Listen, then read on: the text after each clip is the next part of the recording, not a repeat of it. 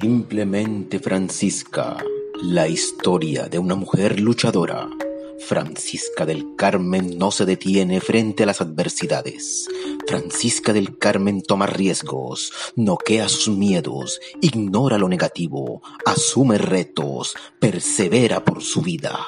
Francisca del Carmen, una mujer inspiradora, que deja una enseñanza, que deja una huella. Simplemente Francisca.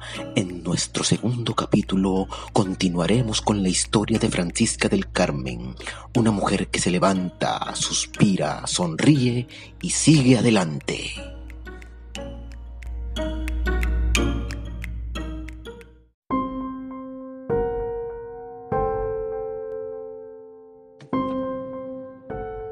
¿Se acuerdan que les conté que por allá, por el 2010, en la, en la Comuna 8, me reencontré con mis compañeras del Chocó y otras más que conocí en mi camino? Todas éramos afrocolombianas. Pues imagínense, nos reencontramos. Éramos como 10. Desde ese día, todos los fines de semana, nosotros nos reuníamos a hablar de nuestra semana. Eh, lo hacíamos en la casa de, alguna de nosotras, pues al final todas, todas vivíamos cerca.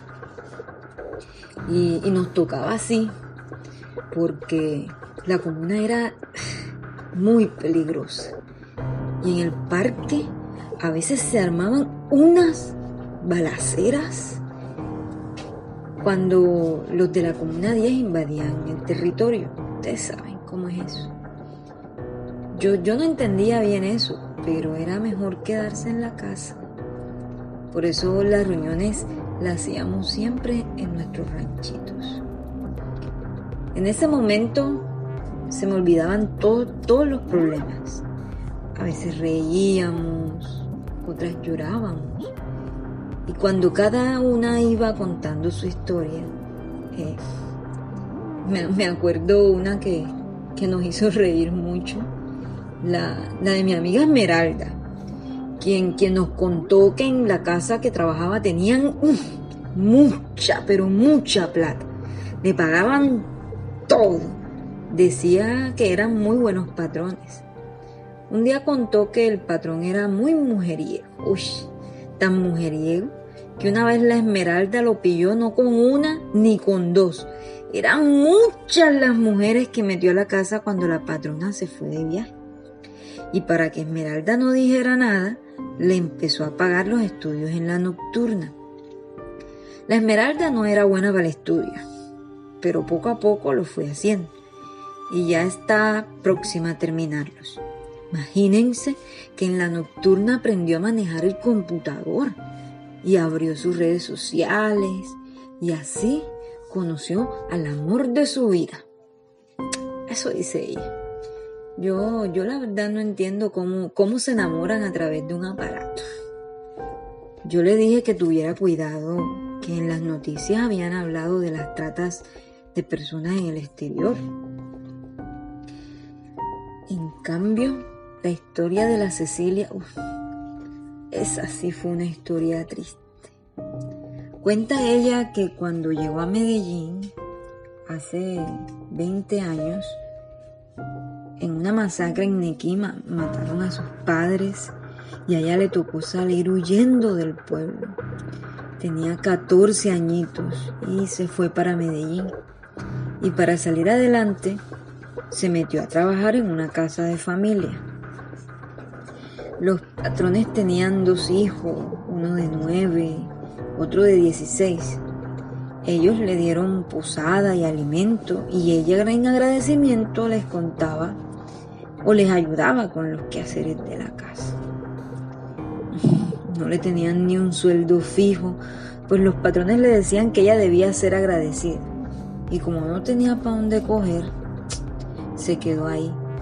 Pero mientras el hijo mayor la rondaba.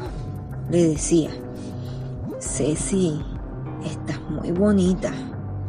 Y la Ceci se derretía por él. Entre una cosa y la otra, cuando Ceci tenía 16 años, entabló una relación con el hijo de la señora. Y pues la historia se puso muy íntima. Nadie, nadie sabía de la relación. El muchacho le decía que no fuera a decir porque los papás se enojarían y la echarían. Y ella se cayó. Y cada vez que los patrones se iban, el muchacho aprovechaba para que Cecilia le diera la prueba de amor. Y así pasaron tres meses. Cuando Cecilia se enfermó y vomitaba y vomitaba, y la patrona la llevó al médico quien dio la gran noticia. Cecilia iba a ser mamá. La patrona indignada le gritaba a Cecilia, Negra descarada, negra solapada, ¿de quién te dejaste embarazar? Eres un mal ejemplo. Y cuando Cecilia le dijo, es de su hijo, la señora le gritó más duro, embustera, mentirosa, vete de mi casa.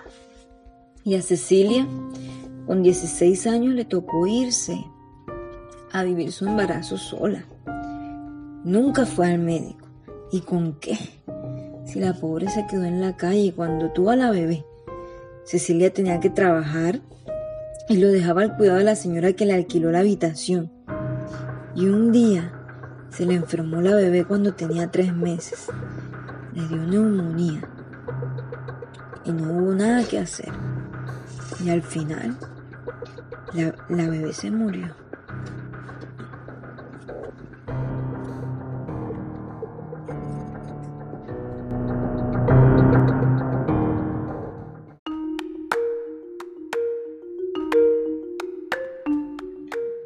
Simplemente Francisca, una mujer fuerte, soñadora, echada para adelante, una mujer que sufre y comparte su sufrimiento para exorcizar sus males.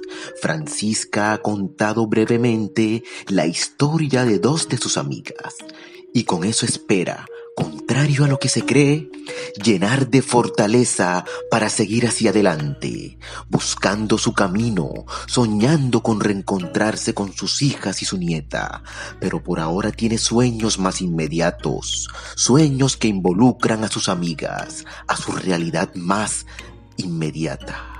Simplemente Francisca, una mujer llena de coraje y con ideales de lucha. Francisca, simplemente Francisca.